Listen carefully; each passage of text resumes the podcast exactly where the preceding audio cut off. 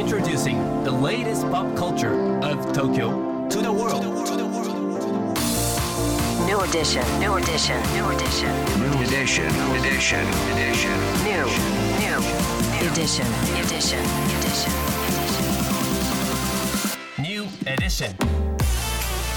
J-WAVE グランドマーキー高野真也ですセレイナアンですこれからの時代を切り開くオルタナティブなカルチャーメディアニューとグランドマーキーによるコラボコーナーニューエディション。毎日ニューにアップされるさまざまなカルチャートピックスの中から聞けば誰かに話したくなるような聞けば今と未来の東京が見えてくるようなそんなおニューなネタをピックアップギュッと凝縮してお届けしますさあそれでは今日のニューエディションまず最初のニューなトピックは？渋谷サウンドリバース2023最終発表で近藤そしてサムウェアら10組、うん。えー6月3日に東京渋谷ストリームホールなど全6会場で開催されるサーキットイベント渋谷サウンドリバース2023こちらの最終最終出演アーティストと、そしてタイムテーブルが発表されました。で踊るが出演されるのはこちらのイベントになりまはい。すこれあの実はですね個人的に結構はい。知り合いが多くてですね、はい。出演者の中で、うん。結構ね注目しているイベントなんですけれども、うんうん。渋谷川周辺のエリアだよね。そうですねこれね。あの渋谷ストリームのあたりですよね、サーカス東京とかね、うん。そうですよね、うん、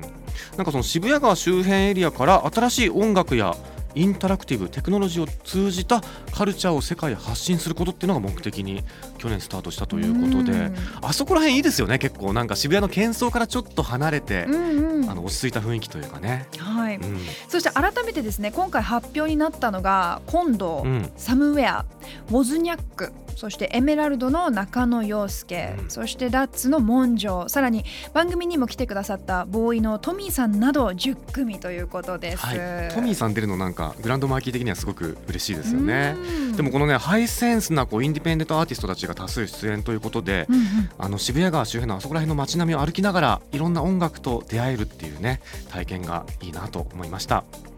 さあそして続いてのトピックは？吉永文原作大奥が初のアニメ化、6月29日からネットフリックスで配信。はい。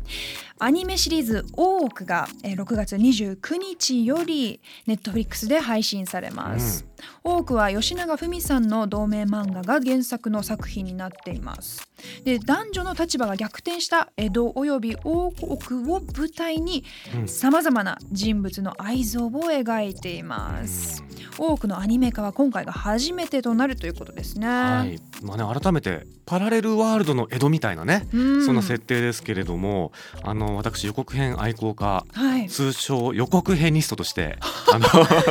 言葉ができた。こちらの作品もね、はい。予告編見させていただいたんですけれども美しいというよりはもう麗しいみたいな感じの世界観ってわかります？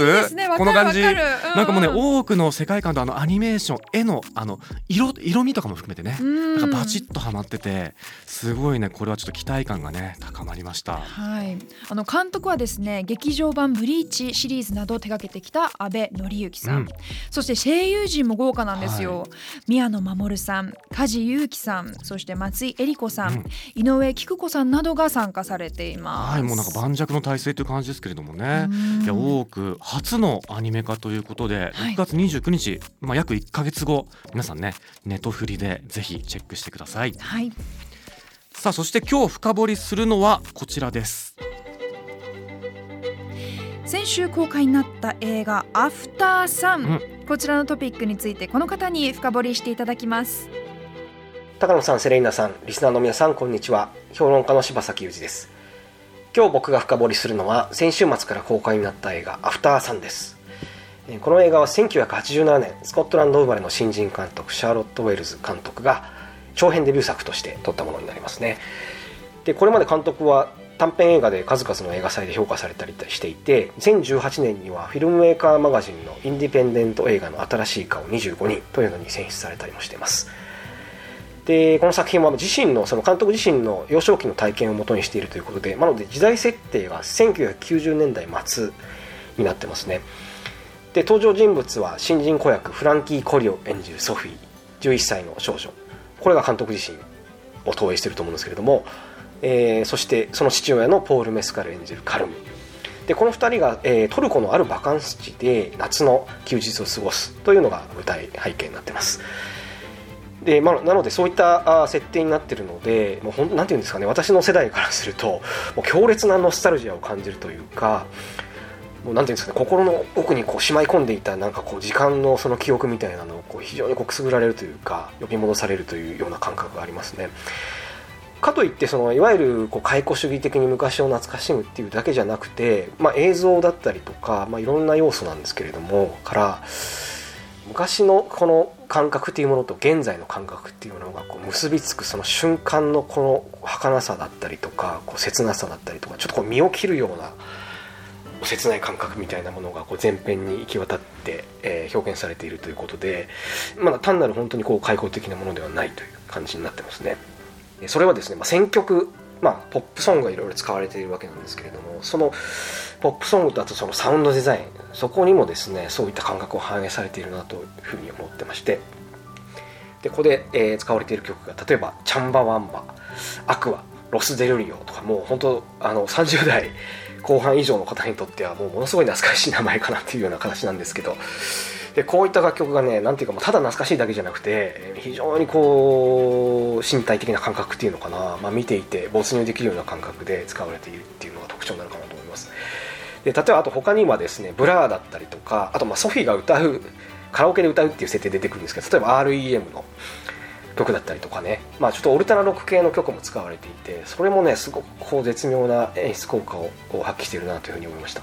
であとまあエモーションが爆発するこのクライマックスのシーンで流れるクイーンとデビッド・ボーイの「アンダープレッシャー」という曲ですね。これがね本当にちょっとぜひ見ていただきたいなというぐらいもう割と映画史に残るぐらいすごい音楽の使い方じゃないかなと僕は思いましたね。ぜひこれはチェックしていただきたいなと思います。ということで、まあ、ちょっとこれから夏の季節を迎えるということでもう本当にバカンスのあの空気感みたいなものあるいはノスタルジーを感じながら見ていただくもよしだと思うんですけども、まあ、そういったノスタルジックな感覚を超えた何かこう現代の我々にこう訴えかける切実なものがある映画としてぜひぜひ、えー見ていただきたいなというふうに思います。それではまたお会いしましょう。柴崎裕二でした。はい柴崎さんありがとうございました。見たいよ。いやこれ気になりますよね。ノスタルジアかける夏のこううんバカンス感というか、そしてねもう時空を超えた切ない感覚みたいな昔と今が結びつく感覚とかいいじゃないですか。あとはあのプルスト効果っていうなんか心理学用語があるんですけど知ってます、うん。聞いたことありますか？なんかあの香りを嗅いだらはい。過去の記憶が思い出すみたいな。ね。あれの音楽版みたいな体験ができそうだなと思って。なるほど。ブラーとかだから30代以上の方はブラーのテンダーとかを聞いてあの時俺はこうだったっていうのをこの映画に重ねてなんかちょっとね忘れられない映画体験になるんじゃないかななんて個人的に思いました。うん